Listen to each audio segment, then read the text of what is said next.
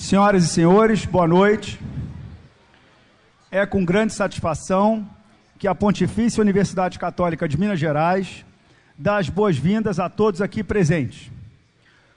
É, quero apenas mencionar que os temas, as perspectivas e entendimentos sobre os mesmos apresentados neste evento não necessariamente expressam os valores e orientação filosófica e teológica da PUC Minas e da reitoria. O tema dessa conferência é Como inovação e criatividade podem gerar novas oportunidades. É uma conferência promovida entre, em parceria dos cursos de Administração e Ciências Contábeis. Meu nome é Ricardo Guiz Corniglion, eu sou coordenador do curso de Administração da PUC Minas São Gabriel e eu quero convidar, serei o mediador dessa conferência e eu quero convidar para compor a mesa o coordenador do curso de Ciências Contábeis da unidade, professor Marcelo Prímula.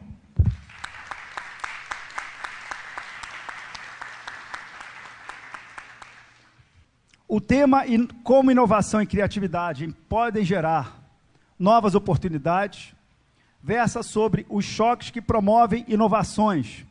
A mudança ocorre quando as pessoas ou organizações alcançam o limiar da oportunidade ou da insatisfação.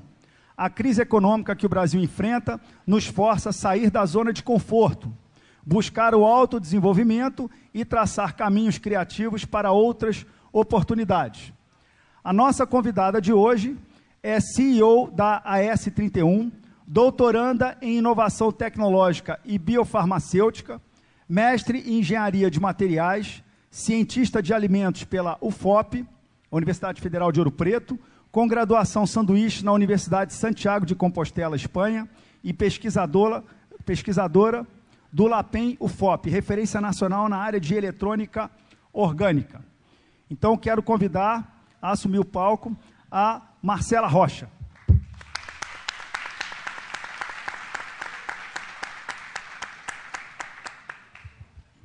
Boa noite.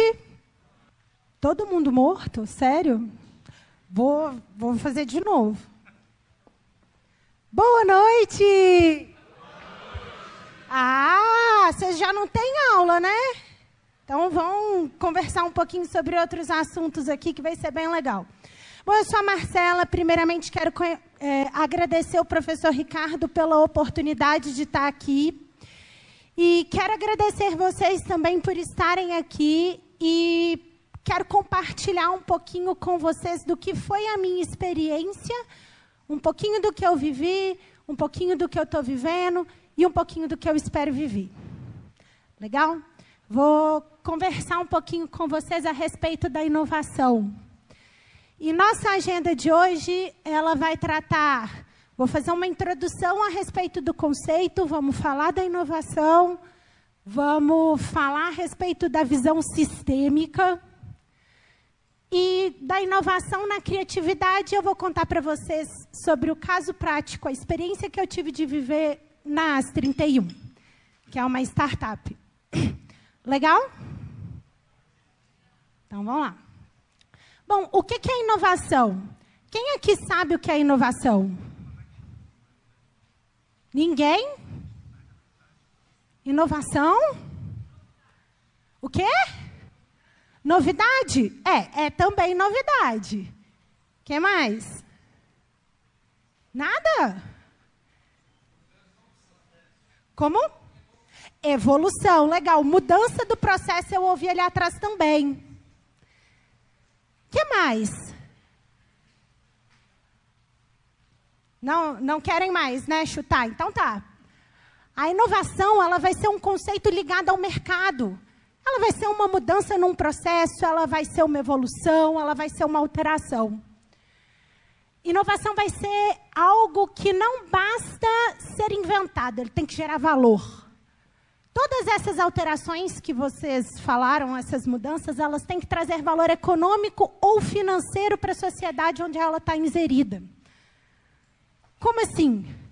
Ela tem que ir para o mercado de alguma forma, ou impactar o mercado de alguma forma. Legal? E quem que é um agente da inovação? Quem que é o cara responsável por fazer a inovação? É a universidade? O que, que vocês acham? A universidade, mas a universidade ela vende. É, mais ou menos isso. Os agentes responsáveis por promover a inovação são as empresas, só que elas não conseguem fazer isso sozinha. Legal? Sozinhas, né? Existem vários atores que compõem esse ecossistema, que vai desde a universidade, dos institutos de ensino, dos institutos de pesquisa, fornecedores, os concorrentes, empresas de um mesmo grupo, clientes, funcionários, comunidades virtuais e as startups de base tecnológica. Então, a inovação ela não é algo que pode acontecer por um player apenas. Ela está dentro de um sistema que envolve várias outras pessoas, várias outras empresas, vários outros nichos. Olha que legal! Então, eu estou começando a achar que inovação é algo bem amplo, bem multidisciplinar, não? Bom, e por que, que vocês acham que uma empresa ela quer inovar?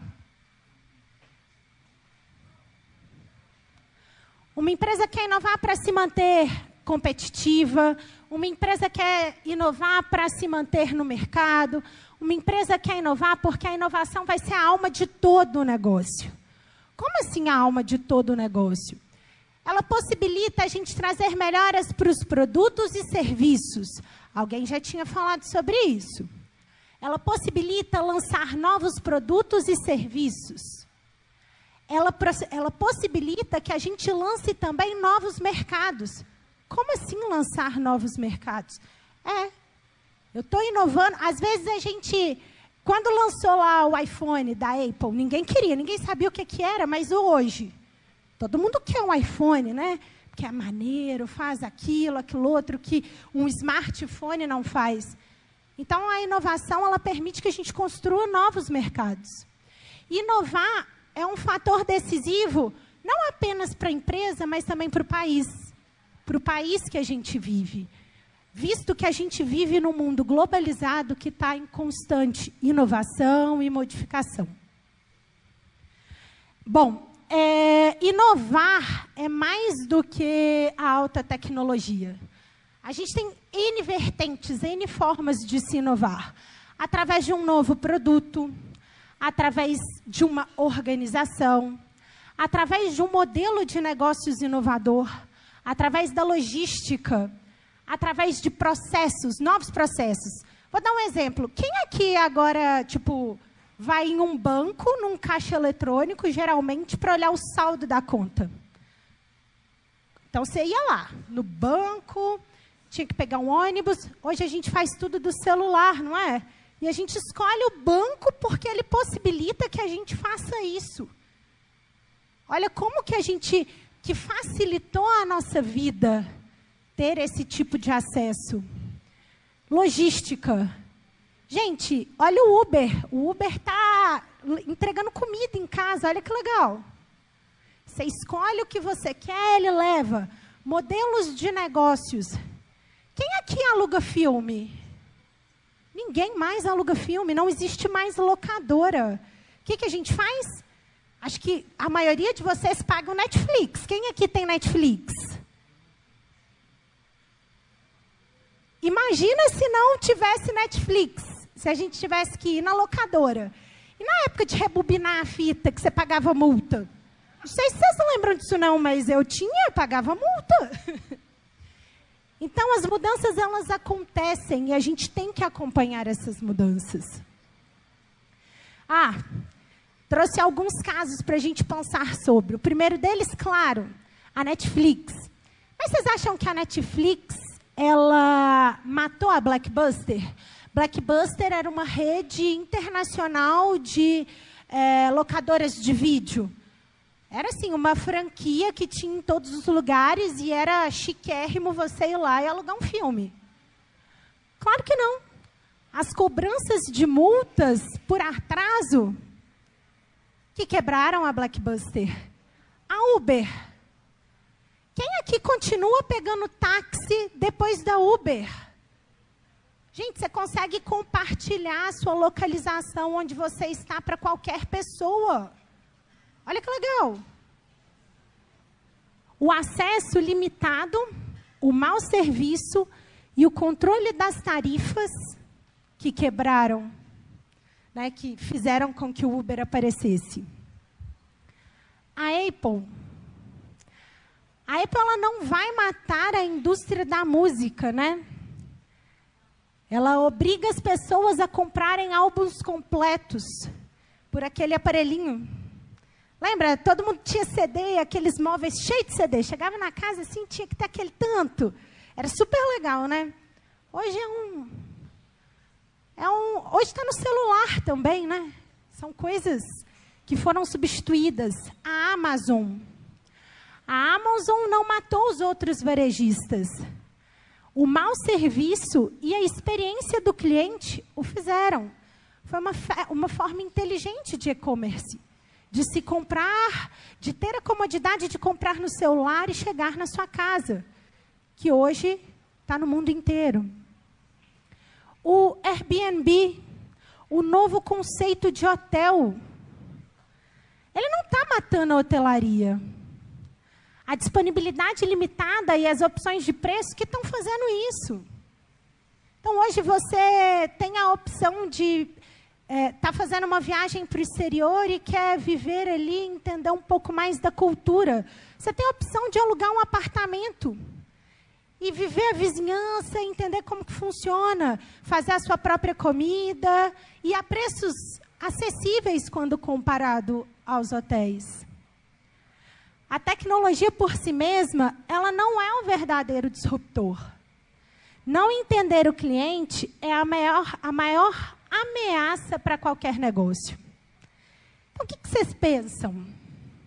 Será que só as tecnologias que estão evoluindo? Ou nós mesmos, com o acesso a ela, também estamos, estamos mudando e buscando novas coisas, né? Novas coisas.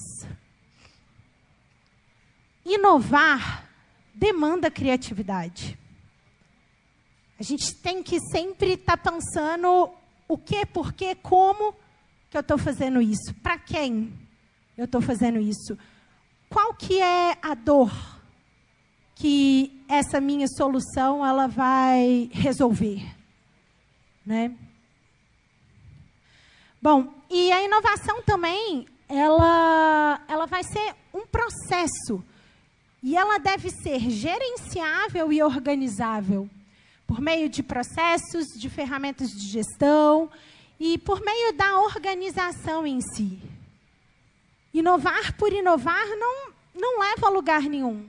Você tem que ter uma estratégia, você tem que entender o, o, o que está acontecendo ao seu redor, o mercado, como as coisas estão, onde você está, onde você quer chegar e como as coisas estão caminhando. Qual que é a velocidade? O que está acontecendo ali? Bom, então a gente chega nesse processo que é o mais básicozinho da inovação, que é onde ele, ele começa ali na parte de geração de ideias. Depois dessas ideias, por meio de várias ferramentas, a gente consegue fazer isso, brainstorm, por exemplo a gente vai fazer a seleção das melhores ideias, depois a gente vai para o desenvolvimento dessas ideias, depois a gente vai para o mercado. Será que quantas vezes a gente consegue passar por esse processo simplesinho? Será que é tão simples assim? Será que é tão fácil chegar no mercado? Ou será que a gente bate ainda muita cabeça na ponta de faca? E, claro, tudo que a gente colhe é o que a gente planta. Então, a geração das ideias, ela vai ser a, a, a fase mais importante do seu processo. A atividade fundamental. Então, para a gente inovar, o que, que a gente precisa? Criatividade, né? Aplicação de conhecimento. Sim, a gente precisa de desenvolver skills, a gente precisa de saber o que a gente está fazendo. A gente já não está podendo, a gente, a gente nunca pôde, mas agora com essa concorrência, menos ainda a gente pode agir por intuito. A gente tem que ter um embasamento. a proteção das ideias. Isso é muito importante. Tudo que a gente faz, de alguma maneira ali, a gente tem que ter alguma forma de proteger. E reconhecer as demandas do mercado. Quando eu falo do mercado, não é só. Quando eu estou falando de inovação, não é só desenvolver um, pro, um produto para levar para o mercado, não. Às vezes é o processo daquela empresa que é ineficiente, às vezes é o modelo de negócios que é ineficiente. Então, a gente precisa de saber o que, que a gente está resolvendo, para quem a gente está resolvendo e como a gente está resolvendo. Ou seja, é trabalho duro, organizado, bem gerenciado e com visão sistêmica. Vocês sabem é, o que, que vocês entendem por visão sistêmica? Vocês entendem visão sistêmica? Não? Nada assim, nem um chute. Como? Visão de todo? Legal. De todos os processos? Legal. Legal. Mais alguém? Não? Bom, segundo Ludin, é realmente o que o nosso colega falou, né? Tem muito a ver com o que ele falou. A teoria dos sistemas, ela vai estar relacionada os todos, eles vão ser formados de partes interdependentes. E para a gente compreender esses todos, é preciso analisar não apenas os elementos, mas suas interrelações. Então a gente precisa de olhar para um todo. A gente precisa de sair um pouquinho da nossa zona de conforto e olhar para o lado. Entender o que está acontecendo do nosso lado. Porque tem tanta gente que só olha para frente e se a gente consegue ter uma visão mais sistêmica das coisas, imagina, vou dar um exemplo para facilitar. Eu espero que facilite. Você vai fazer uma cirurgia. Vai no médico, está lá com aquele problema de coração e tal. Vai fazer uma cirurgia. Aí você tem duas opções de médicos. Tem aquele cara que é expert, entende tudo de coração e tudo mais. E você tem um cara que é muito bom também, só que ele tem uma equipe super alinhada, ele tem é, equipamentos de última geração e ele entende de coração também. E aí, com quem que vocês fariam a cirurgia? Com um cara que é 100% só expert em, em coração? Quando você vai fazer uma cirurgia, como que funciona? É só o médico que está lá dentro? Não. A gente tem o anestesista, a gente tem a enfermeira, a gente tem N outras pessoas, não é? E aí? Vocês iam pegar esse cara porque ele é muito, muito, muito bom só em coração? Principalmente no mundo de hoje, que a gente vê cada coisa na internet, né? Deixa eu ficar assustado. Claro que o cara que é muito, muito, muito, muito bom em coração, ele também vai ser bom. Mas eu ia ficar meio desconfiado de vocês. Não sei, né? Pois é, isso é bem interessante. O mundo que a gente vive hoje em constante evolução, ele requer que a gente não seja completamente específico. É claro que a gente tem que saber muito bem o que a gente está fazendo, o que a gente está falando, onde a gente está indo, o que a gente quer. Porque a gente precisa de ter embasamento em tudo o que a gente faz. Mas o mundo que a gente vive hoje, a realidade de mundo que a gente vive hoje, ela requer uma, uma visão sistêmica. Como assim uma visão sistêmica? Uma visão do todo. A busca pelo reconhecimento de padrões, interrelações e a compreensão de como estruturar essas interrelações da forma mais eficiente e efetiva. Claro que as empresas já estão pensando nisso. Claro que as empresas já estão pensando nisso, nisso há muito tempo.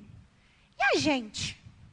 A gente está pensando nisso Quando eu falo a gente, eu estou perguntando é para vocês que estão fazendo administração, que estão fazendo economia, é para mim que estou dentro da universidade também. Será que a gente está pensando como um, com uma visão sistêmica? Será que a gente olha para o lado? Porque as empresas elas já estão há muito tempo pensando nisso, por conta da competitividade, que é muito alta. A Google, por exemplo. Não, todo mundo conhece a Google, né? Todo mundo usa a Google, né? A Google está presente nos nossos dias, todo dia, toda hora, todo minuto. Google é vida, né? Muito legal. O que, que a Google é? Ela é uma multinacional de serviços online e software dos Estados Unidos que hospeda e desenvolve uma série de serviços e produtos baseados na internet. É uma empresa de TI, não é? Bom, seu lucro é gerado principalmente através da publicidade. Muito legal, né? Só que eu não sei se vocês viram nas notícias, a Google está comprando tudo quanto há tecnologia patente de biotecnologia, patente de novos materiais, patente de energias renováveis. Mas, poxa, ela não é uma empresa de internet né, na área de TI? Por que, que ela está atrás de biotecnologia, de materiais avançados, de outras tecnologias que não seja na área da tecnologia da informação. Porque ela está pensando grande. Porque ela está tendo uma visão sistêmica. Um exemplo disso, a gente não precisa de ir lá na Google para enxergar isso, não. Foi um relatório que a Confederação Nacional da Indústria fez a respeito da prospecção tecnológica dos próximos 10 anos do Brasil o que, que eles fizeram? O que, que eles queriam saber com esse estudo? Nós estamos passando por uma crise e a gente precisa de melhorar. Então, eu preciso de descobrir, pegaram os melhores pesquisadores do país, mais de 30 pesquisadores que fizeram esse estudo. O que, que pode impactar a indústria brasileira até 2027? E nesse estudo, eles descobriram que oito áreas tecnológicas iriam causar impacto na, no Brasil. Hoje nós vivemos no boom da indústria 4.0, que é, a, a, é o momento onde está tudo ficando inteligente, tudo com a internet das coisas, tudo adaptação de redes de comunicação, comunicação em nuvens, né? produção inteligente. Mas e depois que isso terminar? O que, que vai mudar, né? Qual que vai ser o impacto que vai acontecer no Brasil? Segundo esse estudo, 75% de todo o impacto disruptivo que vai acontecer nos sistemas industriais, ele vai vir de quatro áreas. Bioprocessos e biotecnologia, materiais avançados, nanotecnologia, armazenamento de energia. Isso no Brasil. E já tem um, e esse estudo foi de 2017. E já tem um tempo que a Google está comprando tecnologia de outras áreas, hein? Se isso está acontecendo no Brasil, imagina no mundo. E olha como que uma empresa ela tem que pensar de maneira sistêmica.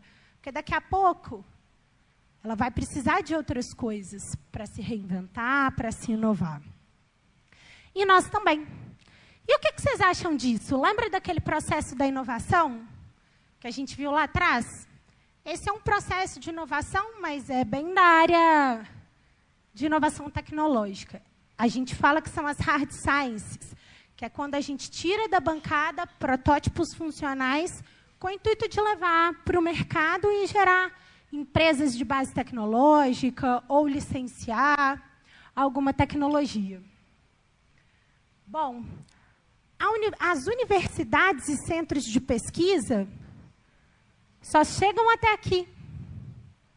até a proteção da tecnologia. E essa parte aqui toda fica sem ser desenvolvida. E esse é um dos principais motivos pelos quais a gente tem tanta tecnologia armazenada na gaveta de universidades, de centro de pesquisa. E isso é um grande problema para o avanço tecnológico do país. Tá, mas o que, que vocês têm a ver com isso, né?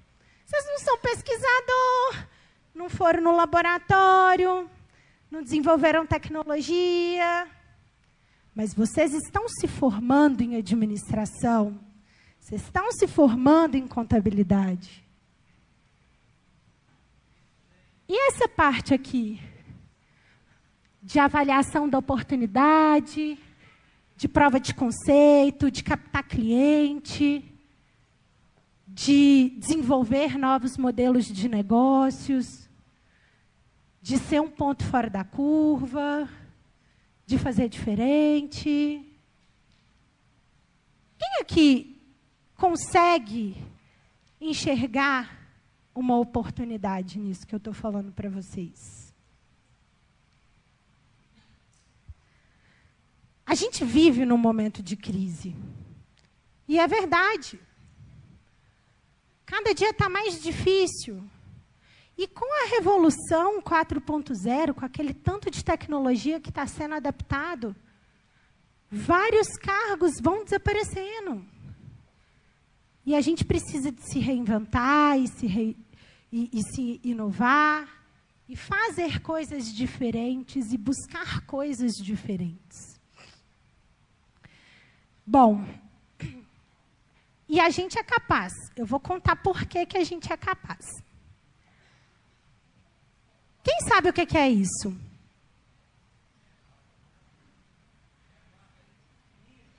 O quê? É uma mina. E onde que vocês acham que essa mina está? Serra do Curral? Mais alguém? Como? Itabira? Não. Essa mina está no Chile. Vocês acreditam?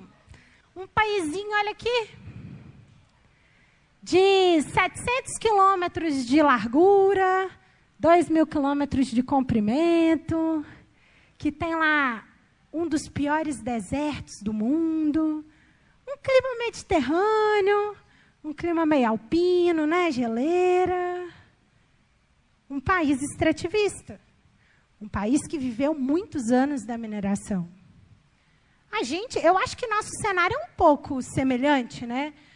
A gente, o Brasil é um país que vive de mineração. Minas Gerais é um país, é um, opa, o estado, né, gente? É um estado que vive de mineração, né? E aí? Vocês sabem como está a condição? Tem alguém de Mariana aqui? Não? Então eu vou contar para vocês com muita tristeza no coração. Depois que a gente teve é, a catástrofe com a barragem, e Mariana era uma cidade que vivia completamente, economicamente, financeiramente dependente da Samarco. E a Samarco parou. Então a cidade parou.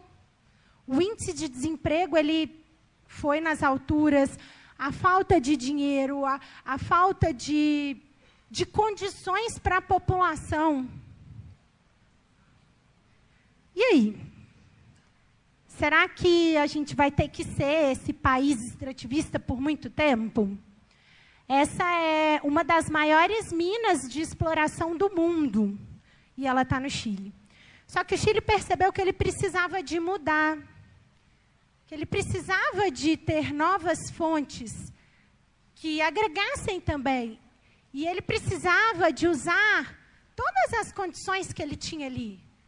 Eu falo assim: explorar o seu deserto, explorar seu clima mediterrâneo, explorar suas geleiras. Um país desse tamanho, o que, vocês acham que eles fizeram para mudar essa realidade? Vocês acreditam que hoje os caras são os maiores exportadores de salmão do mundo? Pois é. Salmão só tinha lá na Noruega. O que, que eles fizeram? Juntaram um grupo de pesquisador, mandaram lá para a Noruega e falaram assim: aprenda, se vira, vocês vão lá entender e vão trazer o salmão para cá, porque nós, nós queremos é, cultivar salmão no Chile. E eles conseguiram, porque eles são realmente o maior exportador de salmão do mundo. E eles construíram isso, eles fizeram isso em cativeiros. Só que, claro, que nessa equipe, né, nessa revolução, nessa mudança, não tinham apenas pesquisadores. Com certeza, tinham várias outras pessoas da área de gestão, da área financeira, da área da economia, da administração. Porque, como eu disse lá atrás, inovação ela não é feita só por alguém, ela não é feita só por um grupo único de pessoas. Além do salmão, o Chile é um dos maiores exportadores de vinhos Cabernet. Essa foi uma uva, uma cepa de uma uva que ficou devastada na Europa. E cresceu no Chile, magicamente. O que, que eles fizeram? A mesma coisa. Mandaram uma equipe de pesquisador, eles foram lá, entenderam e trouxeram. Mas vocês acham que pesquisador exporta? Pesquisador vende? Não. Eles desenvolveram a tecnologia e outras pessoas executaram do seu deserto, do seu clima mediterrâneo, das suas geleiras, o Chile se tornou um, um dos destinos turísticos mais visitados. Porque em 16 dias, como o país é curtinho, você sai da neve, vai lá esquiar, vai para o deserto, fazer um, pegar um, um jipe, fazer uma aventura em 16 dias. Vai viajar o Nordeste em 16 dias. Onde você vai? Não vai. Olha como que eles estão tirando água de pedra. Olha o tanto de coisa legal que a gente tem aqui no Brasil. Olha o tanto de possibilidade que a gente pode ter aqui. Legal? A gente tem que repensar. Como assim? A gente tem que repensar esse papel de país importador de tecnologia a ser um país desenvolvedor, a ser um país exportador, a ser um país forte. Tecnologia a gente tem. A gente precisa de repensar novos modelos de negócios, novas formas, a gente precisa de se reinventar. Reinventar novos modelos de negócio para geração de, de dinheiro, né, gente? De dinheiro para fazer a roda girar. É, não dá mais para fazer o básico do feijão com arroz. Tem que repensar. E vocês estão se formando e vocês têm capacidade de fazer isso. Sabe? aumentar as exportações tecnológicas. Se a gente cria novos modelos de negócios, a gente pode criar novas empresas, a gente pode criar novos laços com novos países, a gente pode criar novas formas de ganhar dinheiro. E isso é bem importante. E eu vou contar um pouquinho para vocês da AS 31. O que, que foi a AS 31? Né? A AS31 é uma startup que nasceu dentro da Universidade Federal de Ouro Preto, com o objetivo de transformar protótipos funcionais oriundos de pesquisas científicas em produtos de mercado. Então, esse já é um novo caminho que está sendo trilhado, uma nova oportunidade que está surgindo. Sei se vocês já ouviram falar do mundo das startups, do desenvolvimento de novos negócios, do momento de repensar né? Não, adianta, não adianta a gente reinventar a roda. A gente pode repensar novos, novas formas de transporte. Então, a AS31 ela nasce dentro de um laboratório que desenvolve 11, que tem 11 patentes que foram desenvolvidas e estavam o quê? Engavetadas. Com o objetivo de fazer uma interface entre o mercado e a universidade, dar acesso às tecnologias, pensar em modelos de negócios, criar novas oportunidades, gerar novos empregos. É uma startup que vem de um grupo de pesquisa que teve mais de 28 prêmios e premiações em diferentes áreas de conhecimento. Então, é um grupo multidisciplinar. Já passaram mais de 100 orientações nesse grupo, sendo pós-docs, doutorandos, mestrandos, iniciação científica. E o coordenador do grupo, ele é membro do Instituto Nacional de Eletrônica Orgânica. Então, lá atrás, esse cara é físico, ele já começou a pensar o LAPEN ele tem 10 anos e toda a pesquisa que foi desenvolvida lá, ela foi pensada num protótipo, ela foi pensada numa aplicação. E não sei se vocês chegaram a ver esse selinho aqui, na época da Operação Carne Fraca, que muda de cor, que fala se a carne está própria ou imprópria para o consumo na época da Operação Carne Fraca, foi, essa foi uma tecnologia desenvolvida dentro desse laboratório, que é, hoje é um dos principais produtos da startup da AS31, que muda de cor quando a carne está estragada. Então, é um sensor para o monitoramento do frescor de carnes de frango. Esse foi meu trabalho de mestrado que gerou a startup, nós recebemos investimento. Hoje nós estamos em processo de negociação com algumas empresas que estão interessadas e com a possibilidade de ir para o mercado, o selo. Na época, ele saiu em mais de 50 veículos de comunicação e foi visto como uma das soluções ou uma ferramenta que pudesse contribuir com o problema que foi a Operação Carne Fraca. E tudo isso foi possível opa, devido a um ecossistema de inovação que a gente tem aqui em Belo Horizonte que é muito forte. Que a gente tem aqui contato desde startups, com iniciativas de empreendedoras, com centros de pesquisa, e os centros de pesquisa estão cheios de tecnologias que são patenteadas e que podem ser licenciadas.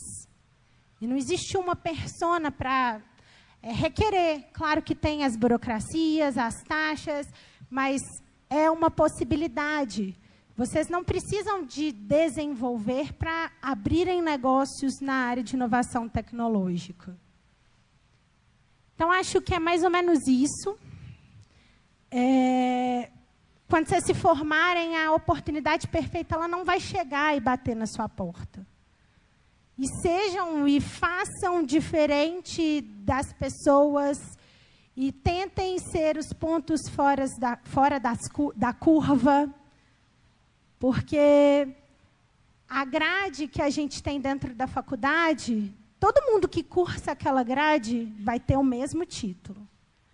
Mas as experiências que você permite viver durante o caminho e o percurso daquela grade é que podem definir como que você as oportunidades que vão surgir no futuro e como que você pode fazer, o que você pode fazer, as outras opções.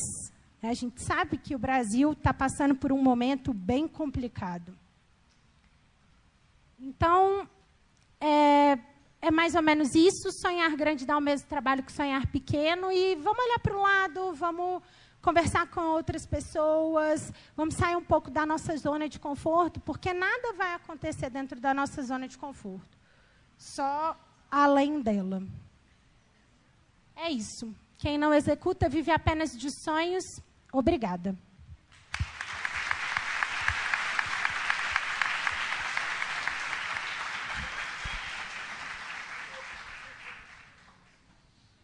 Eu agradeço a Marcela Prado pela pela, pela ótima conferência a respeito desse tema, né, que é inovação, é um tema importantíssimo. Você, inclusive, mencionou a palavra diferencial.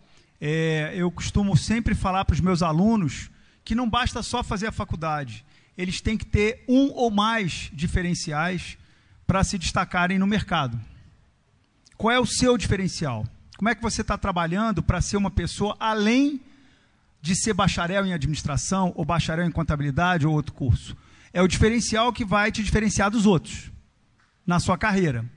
E nós aqui em São Gabriel, eu quero lembrar, nós temos um diferencial muito grande que nós implantamos no final do semestre passado, que é o programa Ideias que exatamente está dentro dessa, dessa, dessa área da inovação. Daí a gente ter convidado a Marcela para falar de inovação para vocês também.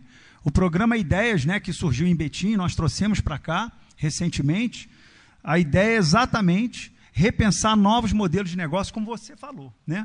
E eu queria, inclusive, propor que a gente conversasse mais sobre a experiência dessa startup que você falou, a S31, de forma de como é que o Ideias pode trabalhar com vocês, para a gente aprender com vocês e, quem sabe, nós criarmos projetos aí, né? propostas para levar essas ideias inovadoras para o mercado. Né? Existe hoje o Brasil, um dos problemas que nós temos no Brasil é essa distância que existe entre a universidade, o que se produz de conhecimento, o que se produz de inovação na universidade, isso não chega nas indústrias.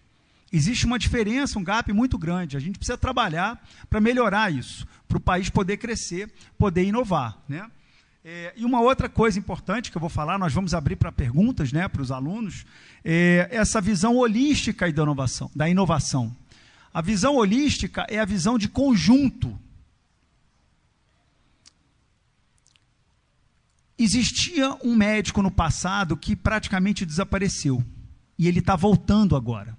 Hoje nós temos o especialista do coração, o especialista do aparelho digestivo, temos o cirurgião. Quando eu era criança, quando eu era adolescente, eu ouvia falar do especialista da mão esquerda e do especialista da mão direita. Eu não vi isso ainda, né?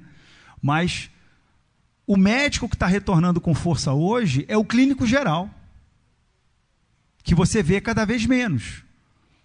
Antigamente, aquele médico de família do interior que conhecia a criança desde pequeno e ia acompanhando a vida dela, esse médico tinha uma visão holística dessa criança, dessa, dessa pessoa. Tinha muito mais condição, muitas vezes, de identificar o mal que ela estava sofrendo ou que viria a sofrer posteriormente. Um médico que entende de engenharia, ele vai construir uma máquina que vai revolucionar a medicina. É a visão holística. Ou um engenheiro que entenda de medicina, ele também vai construir uma máquina que vai revolucionar a medicina. Se ele não entende, ele pode cooperar com o médico para construir essa máquina. O administrador que resolver fazer contabilidade, ele vai mandar na empresa. E o contador que resolver fazer administração, ele também vai mandar na empresa. Ele vai ter uma visão que poucas pessoas têm dentro da empresa. Estou convidando, inclusive, os administradores a cursarem contabilidade e os contadores a cursarem administração. Quem é aluno de administração? Levanta o braço, por favor. Ó. Oh. Quem é aluno de contabilidade? Aí, o Idegardo não conta, você é professor, né? E quem é aluno de outro curso? Qualquer um. Ó, oh, que surpresa, hein? Sejam bem-vindos. Quem é de direito? Sistema de informação, engenharias, psicologia. Mas tá bonito demais isso aqui hoje. Quero agradecer a presença de todos vocês aqui, né? Não pode esquecer da plateia, né? Isso é para vocês, não é para gente, né?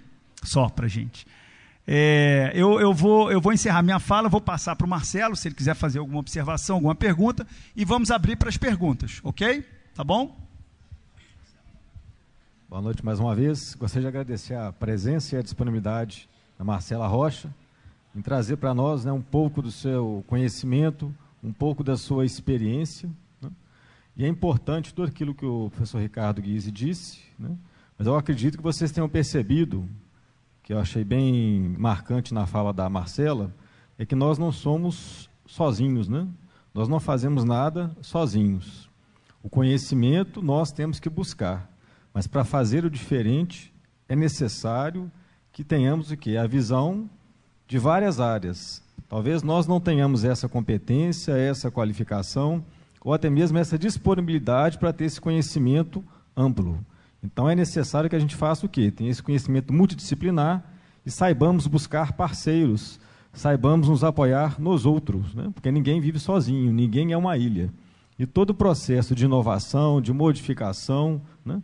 ou até mesmo de criação, ele surge de uma equipe, ele não surge por si só. Né? A ideia, sim, a ideia pode ter partido de uma pessoa, mas para aquilo ali realmente se tornar uma realidade execuível, precisa da contribuição de várias outras áreas. Por isso que eu achei muito importante, eu acho que o momento aqui é propício, né? que foi outra fala dela, a questão que em um momento de crise nós temos a opção ou de efetivamente ficarmos no estado de crise, não fazermos nada, né?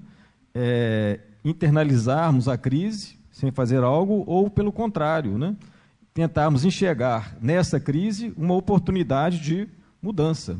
Porque sempre vai ser assim, sempre terão oportunidades. Cabe simplesmente a nós sabermos o que? Aproveitar essas oportunidades.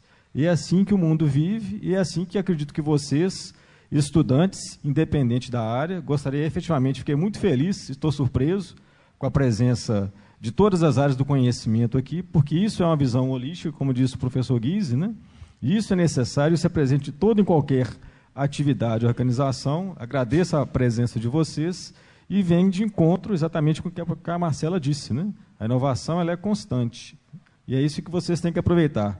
E o melhor ambiente para que isso aconteça, ou que haja o surgimento, né, a maturação e a é, prosseguimento dessas ideias é onde vocês estão, na universidade. E tenho certeza que não estou é, vangloriando, vocês estão no, na, na, melhor universidade privada do Brasil, PUC Minas. Aproveitem esse momento que vocês estão aqui para efetivamente buscar o conhecimento, consolidar as amizades, não é isso? E o mundo não tem limite para vocês. Obrigado. Deixa eu só. Só antes de abrir as perguntas, faltaram três cursos. Tem aluno de jornalismo aqui? Aí. Publicidade e propaganda? Está lá atrás, está no escuro lá. Acende a luz ali, ó, perigoso. Tem aluno de jogos digitais? Não. É inovação. Cadê eles? Não puderam vir. Quem está precisando de hora de formação complementar? Levanta o braço. É, eu, só antes de abrir as perguntas, eu queria só, é, eu queria só acrescentar aqui o seguinte. A Marcela trabalha num centro de pesquisa e inovação na UFMG, que terceirizado né, pela Petrobras, Na verdade, é um centro de tecnologia de nanomateriais que trabalha em co-desenvolvimento com a Petrobras. Não 100% certo. para a Petrobras, mas presta serviço, é, faz o desenvolvimento em conjunto né, com a Petrobras. Ou seja, ela trabalha com nanotecnologia, que trabalha na escala do átomo. É isso é que é inovação, né? Ela estava me contando os materiais que eles estão desenvolvendo, é uma coisa impressionante. E ela, ela, ela fez um comentário comigo antes da, da palestra aqui. A gente estava falando da impressora 3D, né? Vocês já ouviram falar que é uma inovação muito importante. Daqui a alguns anos, se quebrar uma taça de vinho, você precisar comprar um copo, uma taça, você vai produzir ela em casa. Você não vai precisar sair certos, certos materiais que a gente tem hoje em casa, na cozinha, por exemplo, você não vai precisar sair para comprar. Você vai produzir isso nessa impressora 3D. Da mesma forma que você tem impressora hoje em casa que imprime mapa ou que imprime texto, todo mundo vai ter uma impressora 3D que vai imprimir coisas em três dimensões. E uma coisa que ela falou que eu nunca tinha pensado é possivelmente a gente vai fazer comida em casa, não é isso? É. Fala melhor, fala para eu achei muito interessante isso. Você fazer uma pizza em impressora 3D. Ele me perguntou, o professor Ricardo me perguntou assim: mas será que vai chegar o tempo da gente comprar uma cápsula e se alimentar por essa cápsula? Eu, ai, professor, eu não duvido de nada, né, nessa era da inovação, mas eu acho que nós estamos mais próximos de empregar impressoras 3D na confecção de comida dentro de casa. Então, assim, quer uma pizza? Você programa lá e vai sair impressa uma pizza e daí você assa Você quer um sanduíche? É. Eu ainda não sei como isso vai acontecer, mas são tem um, um pessoal da perestroika que escreve sobre o futuro. São os futuristas, né? E existem muitos textos que contam como que o mundo ele vai estar, tá, fazem uma imagem, né, um desenho do mundo daqui a 20 anos. E essa é uma das coisas que está nesse desenho. Ok, gente, vamos abrir para perguntas. Então, nós temos ainda aproximadamente 30 minutos antes de 8h40. Perguntas, dúvidas? Você que chegou agora, tem alguma pergunta? Não? Certamente não. Eu, ah, ele é claro. Eu tenho, eu tenho uma pergunta, Marcela. É, é, eu, eu, tenho, eu, eu, eu ministro a disciplina de negócios internacionais no oitavo período da administração. E um dos assuntos que a gente aborda é o petróleo. Petróleo é a fonte mais importante de energia, do, foi do século XXI, 20 continua sendo do século XX. E o petróleo ele tem um subproduto que é o plástico. O plástico foi a matéria-prima mais utilizada no século XX e continua sendo a matéria-prima mais utilizada no século XXI. Ele é leve, versátil, durável, resistente, impermeável e barato. Ele é muito barato. Esse foi o principal segredo para o plástico ter se popularizado do jeito que se popularizou. Se você olhar na sua cozinha a quantidade de produtos de plástico que você tem, é uma coisa impressionante. O plástico ele ajudou a melhorar o padrão de vida e a qualidade de vida das pessoas. Seja o plástico embalagem, seja o plástico brinquedo de criança, seja uma caneta. É claro que a gente tem o outro lado, o problema dos oceanos que estão lotados de plástico. Eu queria perguntar a você o seguinte: como você trabalha com criação de materiais também, etc., que material você acha que pode ser desenvolvido é, nos próximos anos ou décadas que poderão substituir o plástico como um item de consumo em larga escala no mundo inteiro? É, a química, não sei se vocês já ouviram falar da química verde que existem várias indústrias químicas que já estão pensando nisso, porque o petróleo é um recurso finito. Então, é nesse, como é, você mesmo disse, professor, o, o, plástico ele é um dos materiais que está mais presentes na nossa vida em tudo. No, a gente veste plástico. Né? Os tecidos são feitos de plástico na sua grande maioria. Então, fontes alternativas e verdes já estão sendo estudadas e desenvolvidas para substituir o material plástico que é oriundo do petróleo.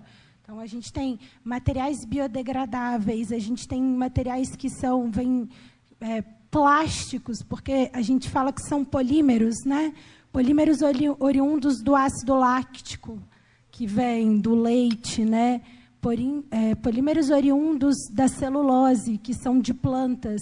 Então, a ideia na área de materiais é que isso seja substituído. Né? Então, vários polímeros, vários plásticos já estão sendo substituídos. A Coca-Cola tem uma garrafa plástica que tem uma grande parte que é material biodegradável. Como não, não, ainda não se alcança uma produção conforme a demanda, uma parte dela é biodegradável.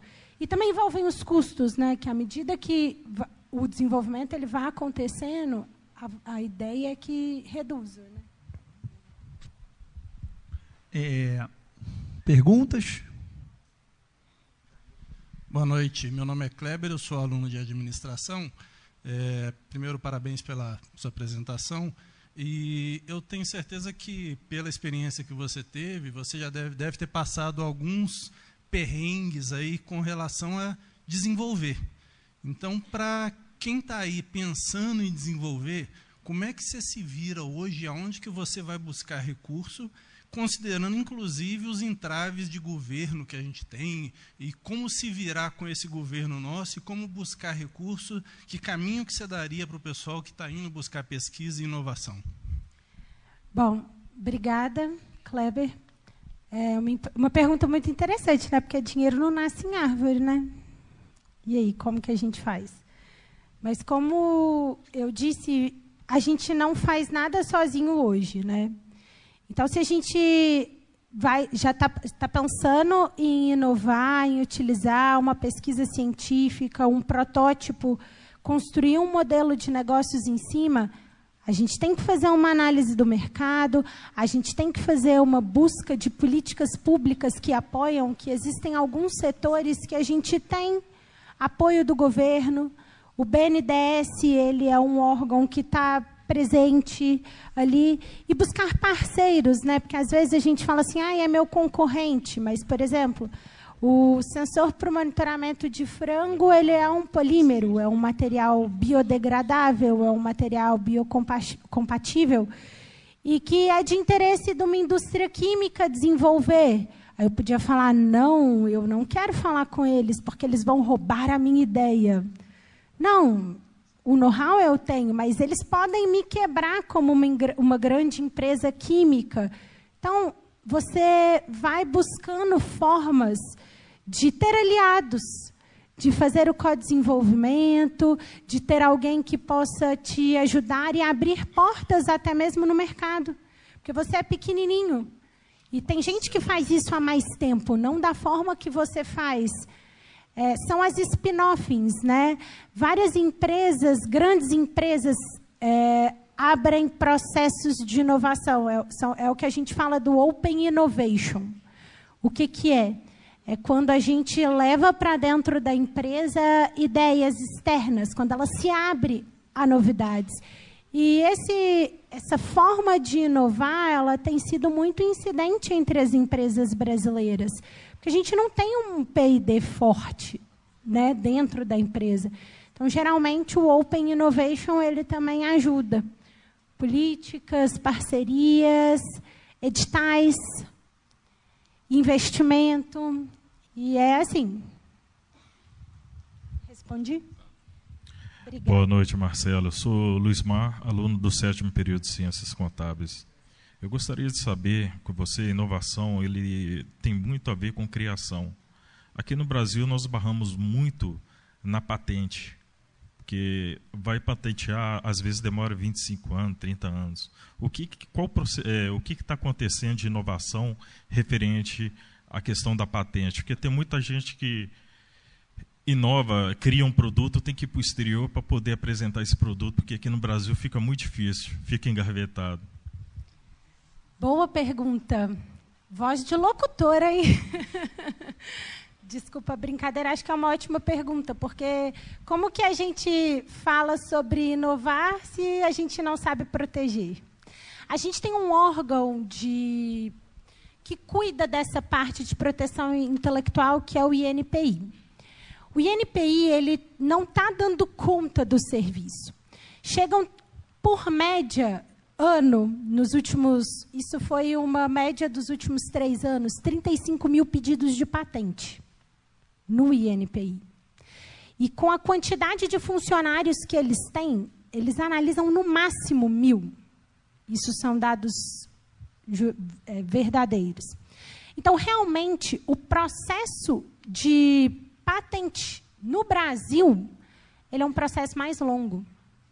Ele leva, uma patente leva em média oito anos para ser deferida ou não.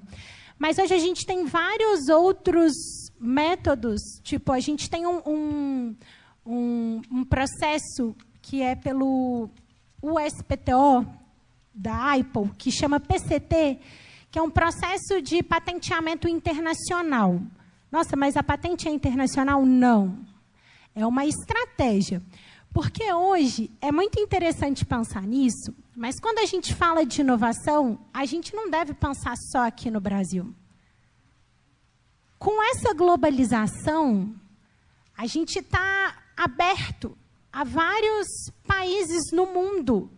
A internacionalização ela é essencial, senão o outro ele vai fazer lá fora.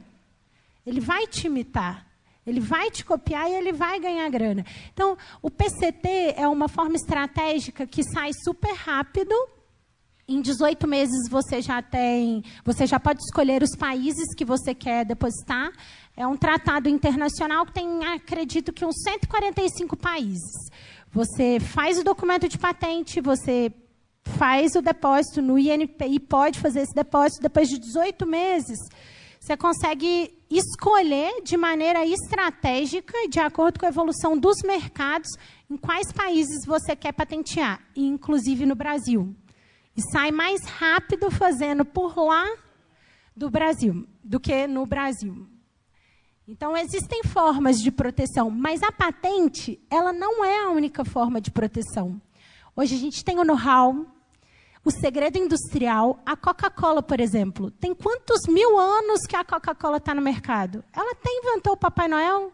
Não tem ninguém que faz uma Coca-Cola igual a Coca-Cola. Porque tem segredo industrial, cara. Então, ó, já é uma forma interessante, né? A marca também.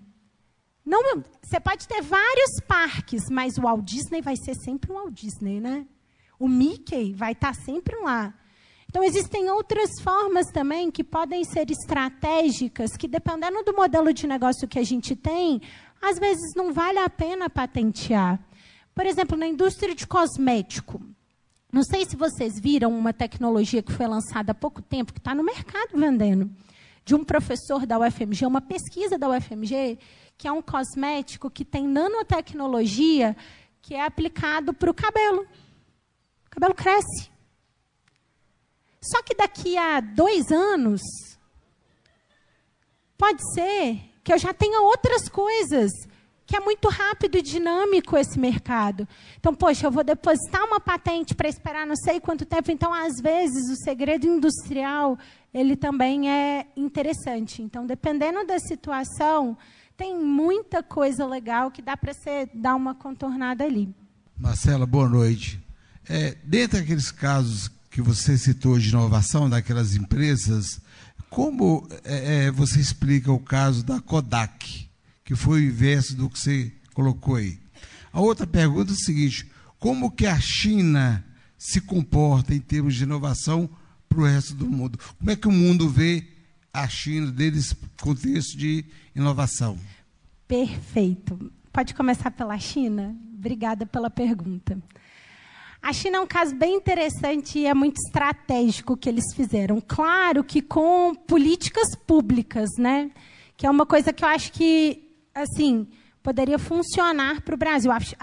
Depois daquela. Da, da que, que, o país quebrou, ele se fechou no mercado, né? Fechou, ficou fechado. E depois ele se abriu. Ele criou, o governo chinês criou políticas para que as, as indústrias elas fossem produzir lá na China. E por que, que as indústrias iam sair, indústrias de brinquedo, iam sair lá dos Estados Unidos para produzir na China? Porque os impostos eram baratos, deram as melhores condições, não só para as indústrias de brinquedos, mas para N indústrias. Então foi gente, foi empresa da Alemanha, foi a empresa dos Estados Unidos, foi a empresa do mundo inteiro, porque era muito barato produzir na China. Só que tinha um, uma condição para isso, né? Tudo que vocês fizerem aqui, a gente pode fazer também. Então, eles aprenderam muito rápido. Eles copiaram muito rápido. Eles aprenderam copiando e deslancharam. Então, a gente aqui hoje no Brasil, a gente ainda tema em reinventar a roda. Gente, vão mudar isso aqui que está aqui, vão melhorar. Não, a gente tem que fazer um computador brasileiro. Por que, que eu tenho que fazer um computador brasileiro se o computador americano é muito melhor? Então, eu acho que eles tiveram a estratégia não de começar do zero. Então, às vezes, eu vejo isso muito, que a gente patina demais, né? que a gente pode começar do 3, do 5. Então, eu vejo que eles adotaram essa estratégia lá. Isso foi muito positivo, né, economicamente. E eles têm. Eles são sangue no olho. Nossa, muito. Eles têm um programa, é, as políticas públicas, que em 30 anos eles querem dominar todas as, as áreas tecnológicas. Você procura lá é, artigo científico, o que tem de chinês, patente, banco de patente, o que tem de patente chinesa, eles não param, eles são assim frenéticos e sempre disso para melhor, disso para melhor, disso para melhor. Esse é um pouquinho do, da, da minha opinião. Qual que é a outra pergunta? A Kodak. Pois é, a Kodak quebrou as próprias pernas, né? Porque ela era a empresa que produzia papel é, fotográfico, né? Líder, imprimia. No, ela ganhava dinheiro, na verdade, com a impressão das fotos. Ela foi lá e produziu uma máquina digital. Escondeu a máquina por um tempo, né? E outras empresas desenvolveram e saíram na frente. E as pessoas não sabiam que queriam uma máquina fotográfica. E, poxa, mas também mudar de um negócio para o outro é uma inovação radical, requer muita. É, mas é assim que acontece. E hoje, uma estratégia que várias empresas estão tendo é com a questão das spin-offs. Você mantém o seu modelo de negócios aqui, o que seu core business, o que você está fazendo, só que você tem um outro bracinho aqui que vai ser independente. Porque também o seu modelo de negócios, a sua burocracia aqui, a estruturação, os processos, eles são demorados, né? quando se trata de uma grande instituição. Então, se eu tenho um braço aqui, um, que é menorzinho, que tem uma facilidade para lidar com a, com a horizontalidade, que são novos modelos de negócio também que estão sendo modelos de negócio não, mo, perdão, modelos estruturais e de gerência que estão sendo testados por conta da velocidade que as coisas acontecem, por conta da velocidade que a, a internet faz com que as informações cheguem. Então, isso tem facilitado muito. Eu acho que eles pecaram um pouco nisso sabe? Sem ter a visão, ah, não, mas a gente já faz isso, isso tá bom. Não, isso nunca vai estar tá bom. As pessoas sempre querem mais, as pessoas sempre querem mais. Eu estava contando para o professor que tem um, um. Vocês já ouviram falar da Alexa? Gente, é um robô que fala com você. É um robô que fala o que tem dentro da sua geladeira. É um robô que coloca as músicas para você. É um robô que fala, vamos acordar agora. Tipo, não, tá, a gente tem a Siri no telefone, mas é um robô que cuida da sua casa. Apaga a luz, acende a luz. Olha onde que a gente está. Olha para onde a gente está caminhando, né? Então, eu também quero ter uma Alexa em casa, né? Eu não quero mais a Siri do iPhone. Quero uma Alexa. É, o problema é o preço. Mais alguma pergunta ali? Por favor. Boa noite a todos. Boa noite, Marcela. Meu nome é Sérgio Augusto, sou do curso de Direito. E eu queria ver com você, é, vendo esse cenário do direito, né? E de modo particular da advocacia, é, hipersaturado, é, muito concorrido, né? Eu queria ver com você dois pontos. A primeira, o primeiro é que como seria um passo para essa inovação, para inovar nesse mercado tão saturado, e o segundo passo, segundo ponto, seria na sua área, quais os pontos que você acredita que precisa da, do braço do direito ali para ajudar nesse sentido.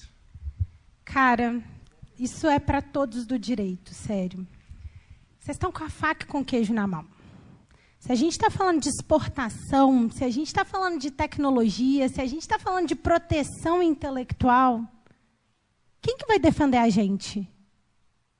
Quem que vai proteger as nossas tecnologias? Quem que vai lá no isso a gente não vê aqui, porque isso não é corriqueiro no Brasil, mas lá fora, depois vocês procurem, tem uns seriados que, in, é, quando a pessoa infringe a sua patente, quando ela passa por cima da sua proteção, isso dá processos, isso dá processos assim altíssimos financeiros. Então, a área de proteção intelectual, a área de internacionalização não tem advogados, porque as leis elas vão, elas são de acordo com o país, né? Então você faz direito, você tá a sua OAB é para o Brasil, não é?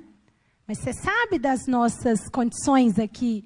Então é uma possibilidade de pensar fora do país, é pensar de defendendo as nossas tecnologias aqui. Não tem, não tem.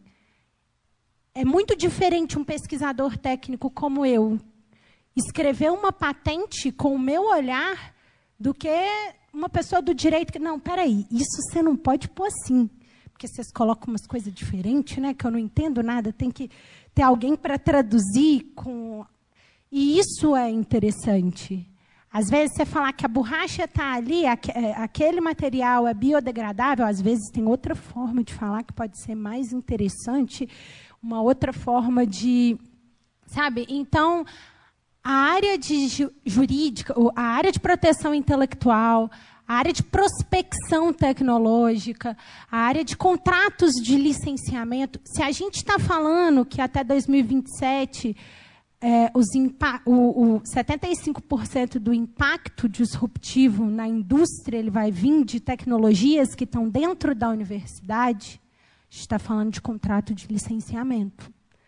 A gente está falando de patentes, a gente está falando de lidar com propriedade intelectual. Então, está na hora de procurar caminhos, assim, é, eu, eu acho, eu vejo.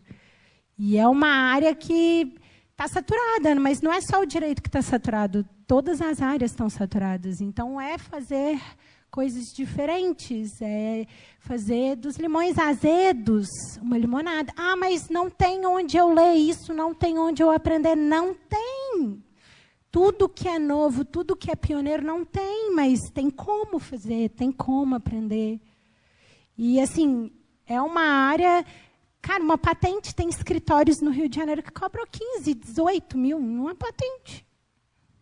Imagina para você dedicar tantas horas e tal, você consegue. Imagina, pega aí duas patentes por mês.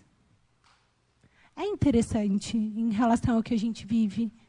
Então, eu, eu enxergo como uma possibilidade muito promissora. E outra coisa, a gente precisa de vocês. Quando eu falo a gente, eu falo, eu me ponho como Brasil mesmo, como sociedade, para que tenha evolução, né? Para que, por exemplo, a gente consiga defender as cultivares que a Embrapa protege, que, é, que são desenvolvidas aqui, que vem um camarada lá e leva lá para fora. Quem que vai lá buscar isso? Quem que vai lá falar não? Volta. Então são vocês. Assim, respondi. Eu acho que a gente pode abrir para mais uma pergunta só, se tiver, para encerrar. Ok? A última, então, tá? Boa noite, Marcela. Meu nome é Luísa, eu sou aluna do primeiro período de contabilidade. É, você falou na palestra que o Brasil é um país importador de tecnologia. Você acha que é, esse fato se dá pelo fa por uma falta de investimento de e...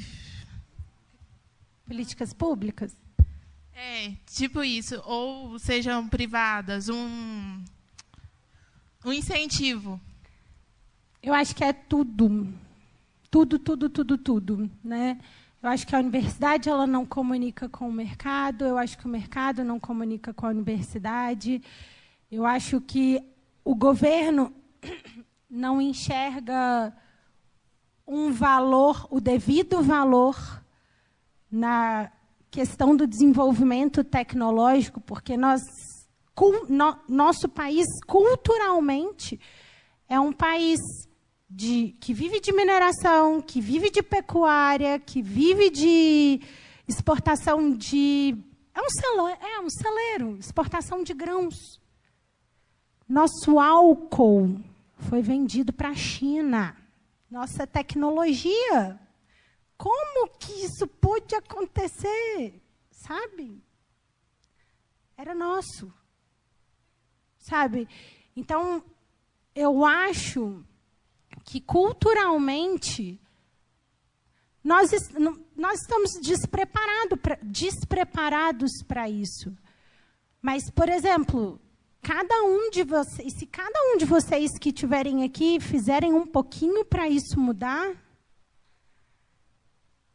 cara, daqui a 10 anos realmente a gente vai estar tá ali, ó. A gente vai estar tá muito melhor. Um exemplo também legal do Chile. Chile fez a, a nectarina, ela vem do Chile, né? Eles modificaram lá geneticamente, pegaram a ameixa, o pêssego, deu a nectarina no Chile.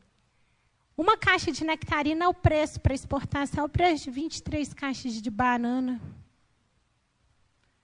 A gente precisa de produtos com maior valor agregado. E a gente tem que fazer isso. Eu, por exemplo, como técnica, eu tenho que ir para o laboratório desenvolver. Mas vocês aí, como gestores, como economistas, como contadores, precisam de pensar em modelos de negócios para que a gente consiga tirar de dentro da gaveta isso, sabe? E dar uma sacudida nisso. Porque senão a gente vai estar sempre assim para trás. E a gente precisa de fazer uma diferença. Claro que as políticas públicas elas influenciam muito, porque no Brasil hoje as pessoas só querem investir em aplicativo, porque o retorno financeiro é muito rápido. Quando a gente fala de uma empresa de hard science, está falando de cinco, seis, oito anos, dependendo, porque também as leis não facilitam, né? A gente tem as burocracias da Anvisa, do Ministério da Agricultura. Claro que tem que ter, mas às vezes, se fossem otimizadas também, às vezes, se vocês pensassem em modelos de negócio pudesse facilitar isso, sabe? É tipo pensar que a gente pode fazer a diferença no que a gente se propõe a fazer. Obrigada pela pergunta. Bem, eu sei que já está terminando, não vou fazer uma pergunta, não. Gostaria só de, em primeiro lugar, parabenizar a Marcela. Foi ótima. Acho que os alunos também gostaram bastante. É, se você puder, precisar, quiser comentar o que eu vou falar, tá? Favor, comente. Senão é só uma, uma lembrança. Porque o caminho para a inovação dentro da universidade onde está é pesquisa científica. Ok? E a pesquisa científica, a PUC Minas tem vários canais, editais e outros mecanismos de, de propiciar, estimular a atividade de pesquisa científica na, na, em todos os cursos, em todas as áreas, inclusive no direito, como você falou, na administração, nas ciências contábeis, na psicologia essa pesquisa dentro da interdisciplinaridade que a Marcela comentou. Então, era, era essa lembrança da conexão entre universidade, mercado e inovação. Ok? É isso. Está tudo dentro de casa. É só ter vontade. E fazer a diferença mesmo. Escrever outra história, porque. E se reinventar. E não, parabéns para vocês, muito obrigada pela oportunidade de estar aqui, de compartilhar um pouquinho com vocês do que eu penso, do que eu vi e ouvir também, acho que é muito importante e muito sucesso para todo mundo. Mais uma vez, muito obrigada, professor Ricardo, pela oportunidade de estar aqui e obrigada pela presença de todo mundo, viu, gente? Boa noite.